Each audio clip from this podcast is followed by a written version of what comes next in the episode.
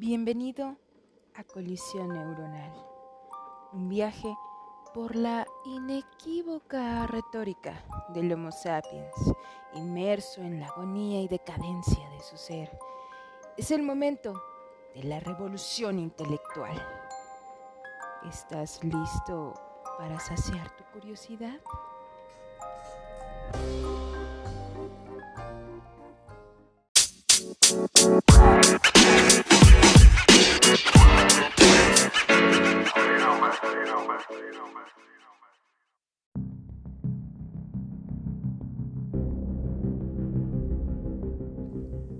Definir qué es un asesino serial es similar a describir un volcán.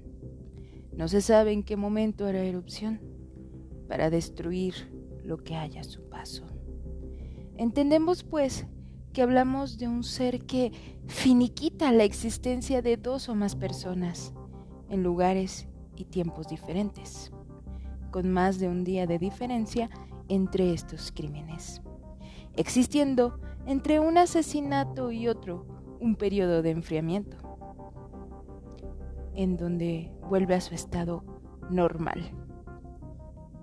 Encontrar el motivo, estudiar las causas, su entorno y el por qué es el trabajo de la disciplina conocida como criminología, ya que la criminalística se encomienda a exhibir y explicar el delito.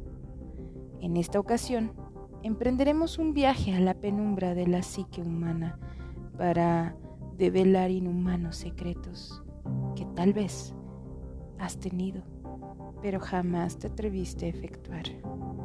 ¿Podría ser esta tu mente mefistofélica?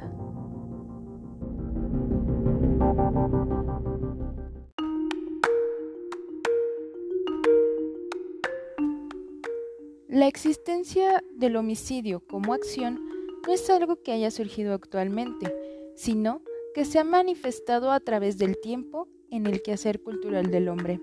Tanto el homicidio como el asesinato son delitos contra la vida humana.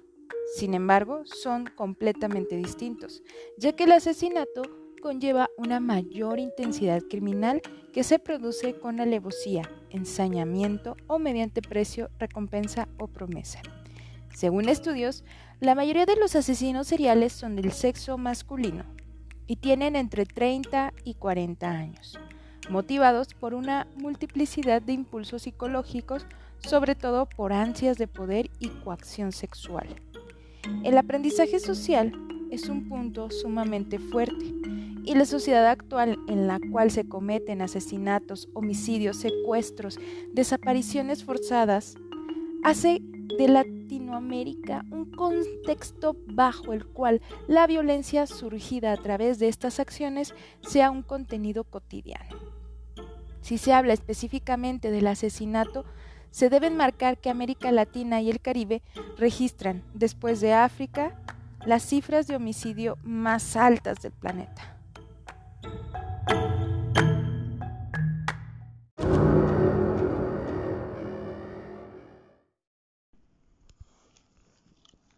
Anoche.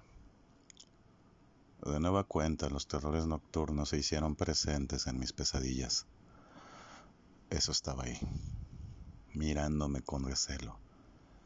Era una figura distorsionada, con los ojos brillantes, ardiendo como dos rubíes. Me gritó que me retirara mi ropa, mientras una sonrisa torcida maligna se esbozaba en sus labios secos. Siendo el entorno social uno de los elementos que no se deben dejar a un lado para dicho análisis, ya que la posición que se tiene en número de homicidios y asesinatos en Latinoamérica conforme a homicidios en el orbe está coincidiendo con condiciones de pobreza, violencia, narcotráfico, academicismo, historia del totalitarismo político y desigualdad social que imperan en la visión común del día a día. En México hay 14 homicidios por cada 100.000 habitantes a nivel nacional durante el 2019, tasa que es igual a la registrada en 2018, situando aquí la comparativa con Estados Unidos, el cual tiene una tasa de homicidios cuatro veces menor que México.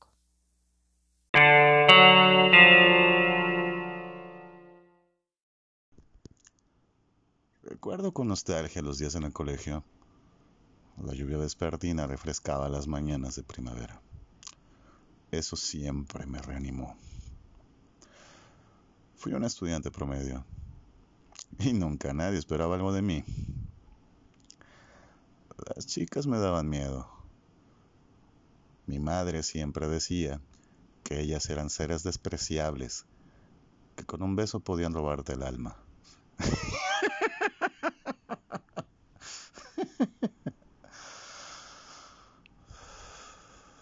De mi padre no tengo muchas referencias.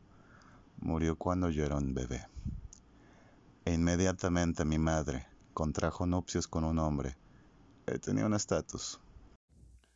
En cuanto a este contexto que se describe, es entonces donde hace aparición el término construcción social, en el cual, según Berger y Luckham, citado por Arrigada Carmen, es que llegamos a consensos de la realidad social a través del compartir nuestro conocimiento por medio de varios procesos sociales que organizan esta realidad y que la hacen objetiva. Es decir, definimos la concepción de la realidad a partir de la visión existencial de lo cultural, socialmente hablando, normalizando así y hasta otorgándole un carácter validado a través de una experiencia residual del quehacer comunitario prevaleciente.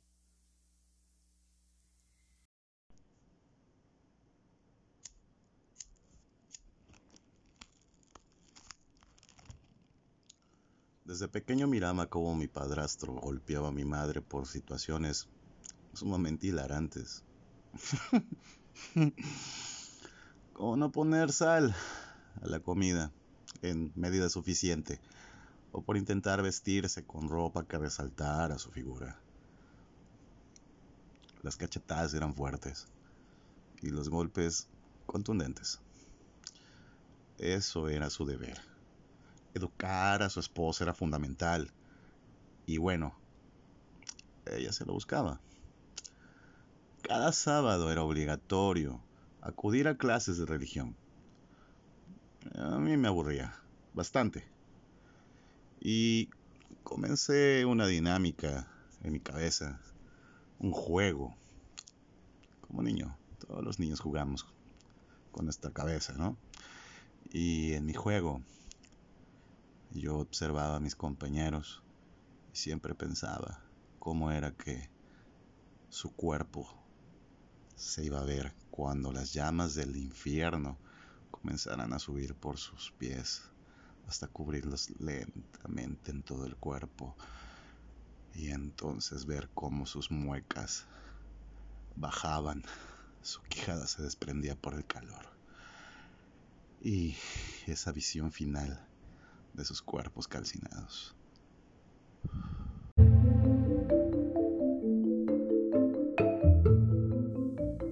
Estudios de estimulación cerebral indican que hay áreas que podemos situar como principales facilitadores de la agresión, como la amígdala, el hipocampo y diversas estructuras tegmentales, mientras que las supresoras son el tabique, la zona ventromedial de los lóbulos frontales y el área central de los lóbulos temporales.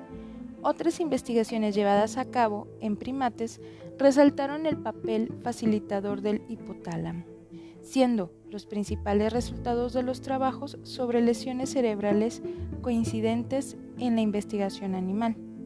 En los últimos años se han tenido avances significativos en cuanto a los factores endógenos de una persona y su repercusión en la conducta, siendo estos factores los neurológicos y bioquímicos, permitiendo de esta manera el poder registrar y controlar la información obtenida en un ambiente de experimentación óptimo situando que estos factores pueden establecer principios que están siendo validados. Dentro de los factores neurológicos, podemos establecer con los datos que se tienen en la corteza prefrontal que ésta mantiene una actividad minúscula en los agresores violentos y en los asesinos en serie que en el resto de las personas, encontrando así una explicación correlacional al homicidio. Tenía también en cuenta que gente a la cual se logra identificar una lesión en el área de la amígdala muestran ciertas vicitudes para poder reconocer señales faciales de malestar y tienen una dificultad para tener contestación de miedo que haya sido estimulada, siendo a estos datos correlacionables con personas que tienen una alta tendencia a la violencia y por lo tanto puede ésta desembocar en un acto homicida. De hecho, se encuentran en estudios en varios sujetos violentos una reducción significativa del volumen de sustancia gris de la amígdala.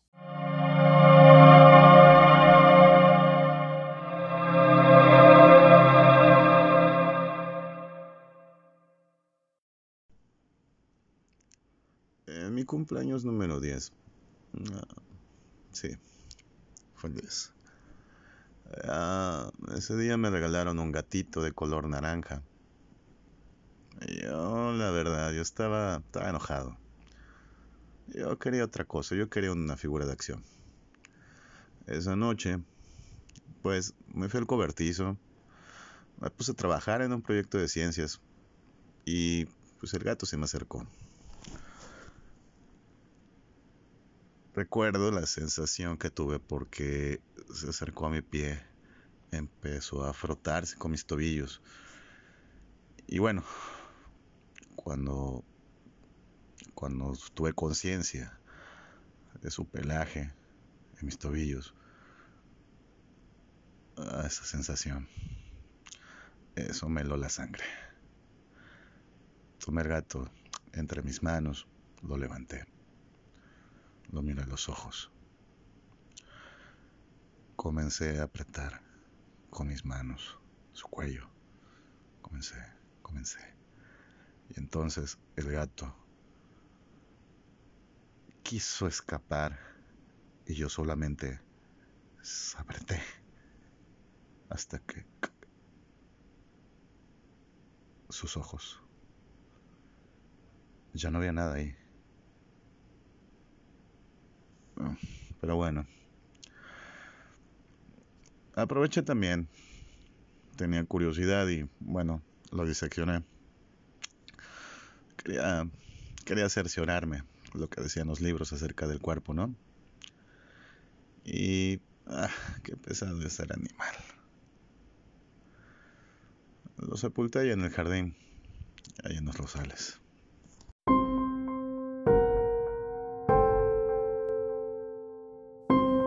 Por otro lado, en el ámbito de los neurotransmisores, aun cuando se cuentan con estudios correspondientes a la presencia o inhibición de estos, puede generar estadios de ánimo en la persona, generando así una respuesta conductual de la que se cuenta con más información para su relación con las conductas de impulsividad y agresividades como la serotonina encontrando que los niveles de este neurotransmisor conocido como el 5-HT en regiones corticales como la CPF, que es la corteza prefrontal, y el córtex del cíngulo anterior, son inversamente proporcionales a los niveles de agresión, correlacionando esta a conductas delictivas.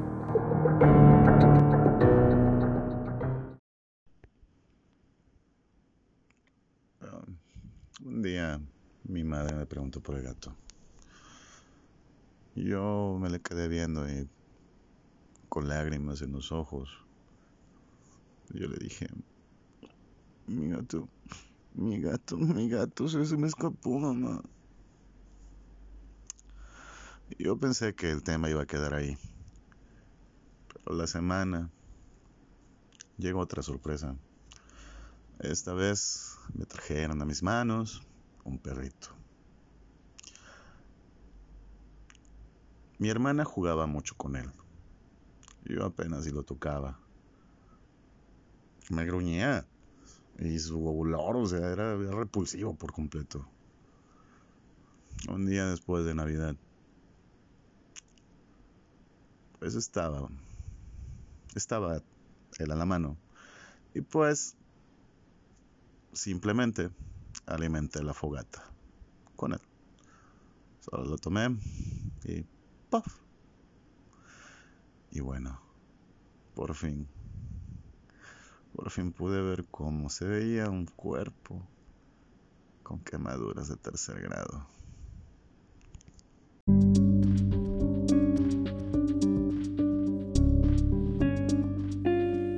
Lógico el tratar de encontrar las raíces de un asesino dentro de la perspectiva psicológica, ya que de una manera fundamental el comportamiento humano es la bandera enarbolada dentro de su objeto de estudio, tratándose así de la aplicación de la metodología y dirección sistemática para poder encontrar respuesta a interrogantes del porqué de las acciones del humano, encontrando direcciones que apuntan a una mejor interpretación de esto. Dentro de los dictámenes de orden psicológico tenemos el respecto que de las primeras explicaciones que se encuentran la podemos encontrar en la teoría psicoanalítica, bajo la cual se hace la enmarcación de diversas estructuras psicopáticas en las cuales podemos hallar una propensión al acto del asesinato.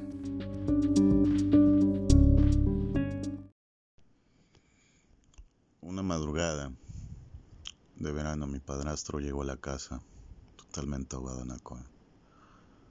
Estaba enojado, estaba muy molesto. Los vecinos le estaban reclamando que sus mascotas estaban desapareciendo y que eh, la última vez pues vieron que me había llevado uno. El cabrón me sacó de la cama, me tiró al suelo, y después me dio una golpiza que nunca, nunca, nunca olvidaré. Y ah, no conforme con eso, se acercó a mi hermana. Con rapidez quitó la frazada que le envolvía. Le quitó su ropa interior. Le introdujo Introdujo su miembro viril mientras le susurró al oído. Vamos, zorra. Vamos. Cumplir con tu deber de mujer. Su mano le tapaba la boca. Sus lágrimas no se escuchaban. Y yo estaba tan aturdido por la golpiza que acababa de recibir que ni siquiera podía abrir la boca. Perversión, psicosis y neurosis. Es la clasificación bajo la cual se conceptualizan la psicopatología y es a partir de aquí que se reúne la información correspondiente a la psique humana. De las tres estructuras psicopáticas, las que tienen más propensión a cometer actos delitivos es la perversa y la psicótica, ya que la primera enmarca una faltante de empatía y un posicionamiento narcisista donde se establecen sus relaciones por encima de cualquier establecimiento convencional, jurídico. De hecho, el término ya en desuso hoy en día, pero que estaba en relación con esta estructura, era la sociopatía.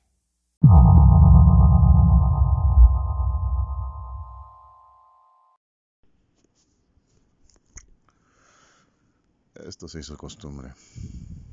Cada noche mi padre entraba a la habitación que compartía con mi hermana para abusar de ella mientras yo fingía estar dormida. Conforme fueron pasando los días, tengo que admitir que hubo un cambio.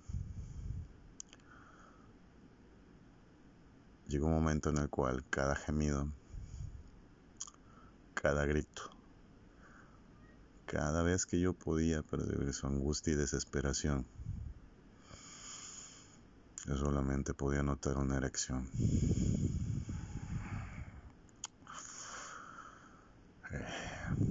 Eso llevándome.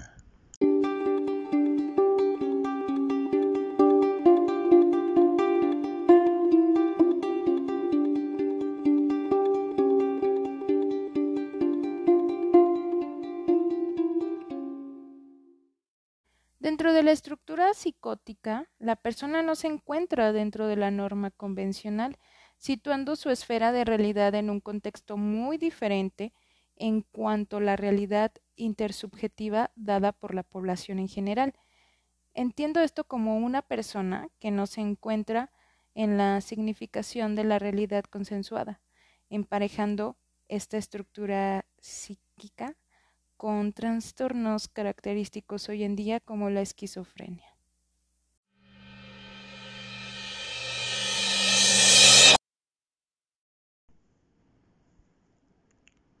Sí, sí, sí, sí, sí. sí. Ahora podía entender todo. Las mujeres solo existen para ser sometidas a la voluntad de nosotros, los hombres. Están para satisfacer nuestras necesidades de alimento, sexo y reproducción. En principio, deduje que era momento de buscarme una esposa. Durante mi adolescencia había tenido algunas relaciones que terminaban en fracaso pero ahora estaba seguro de cómo tenía que tratar a mi futura mujer. Señala Bandura, en su teoría de aprendizaje vicario, que un sujeto aprenderá e interiorizará los conceptos fuera de él siempre y cuando esté en constante contacto con ese tipo de estimulación, llamando a este aprendizaje vicario. Esto pone en referencia sociedades donde el homicidio es algo común, como en las zonas de guerra, en las cuales la exposición es tan alta que estadísticamente hablando una persona que viva en ese contexto sea capaz de cometer un homicidio.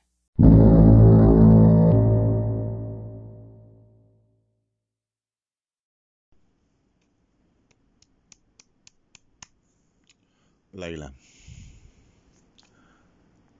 Aún la recuerdo como si hubiera sido ayer. Su cabello ondulado, su mirada tierna, sus labios delgados, Rosita. Era la mujer perfecta. La miraba salir de su casa. Yo la acompañaba a la universidad. a la distancia podía percibir la fragancia de su perfume.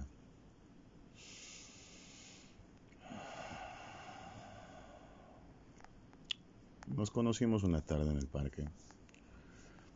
Ella llevaba la blusa roja que tanto le gustaba. Yo me acerqué.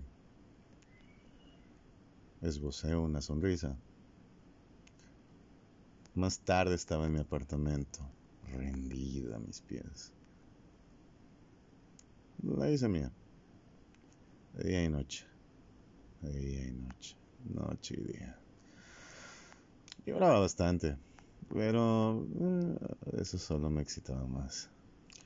Sus gritos lograban en mi corazón que éste se acelerara, se precipitara. Cada quejido me ponía más duro, más duro.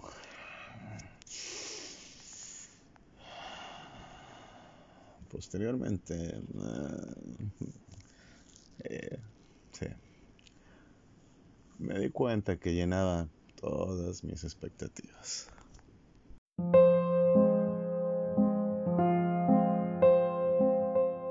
No hay que dejar de lado esta concepción de respuesta en la agresividad, la cual su presencia es una característica de psicopatía. Hoy en día sabemos también que se cuentan con elementos. Puede llegar a ser clasificada como reactiva u operativa, los cuales mencionan que la reactiva se da cuando el individuo se encuentra temeroso y siente la necesidad de defenderse de los estímulos desconocidos, potencialmente peligrosos, y la operativa es aquella planeada y ejecutada de manera calculada para eliminar un objeto claramente específico.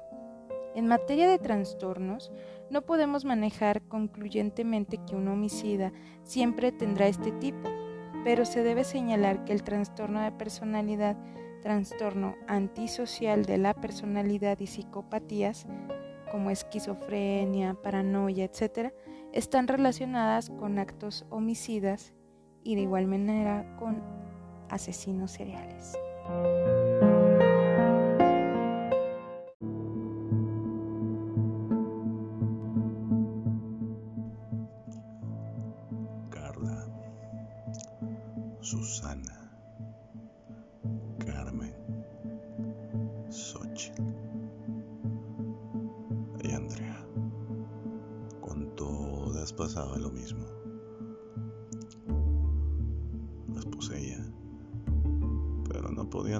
Mis deseos sexuales.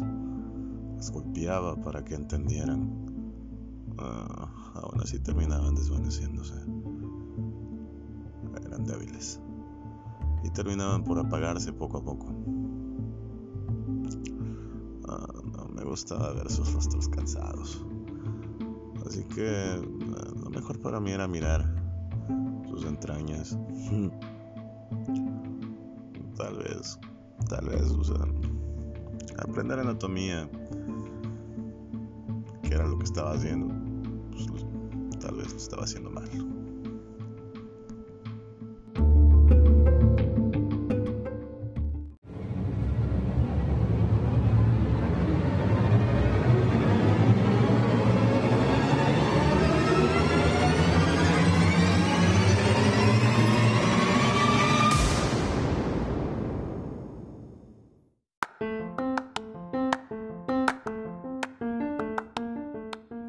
En nuestro siguiente episodio descubriremos el desenlace de esta trama. En esta ocasión contamos con la investigación y participación del licenciado en psicología José Luis Vázquez Arzabal, quien también es un músico excepcional. Te invito a que le eches un vistazo al trío de trovadores originarios de Veracruz, Barro Negro. Gracias por escuchar nuestro segundo episodio de Colisión Neuronal. Agrégate a nuestras redes en Facebook, Twitter e Instagram. Te invitamos a charlar con nosotros todos los viernes a las 10 de la noche sobre el tema. Tendremos diferentes colaboraciones e incluso tú puedes participar de forma directa. Contáctanos para más información. Soy Ale y te deseo una grata noche.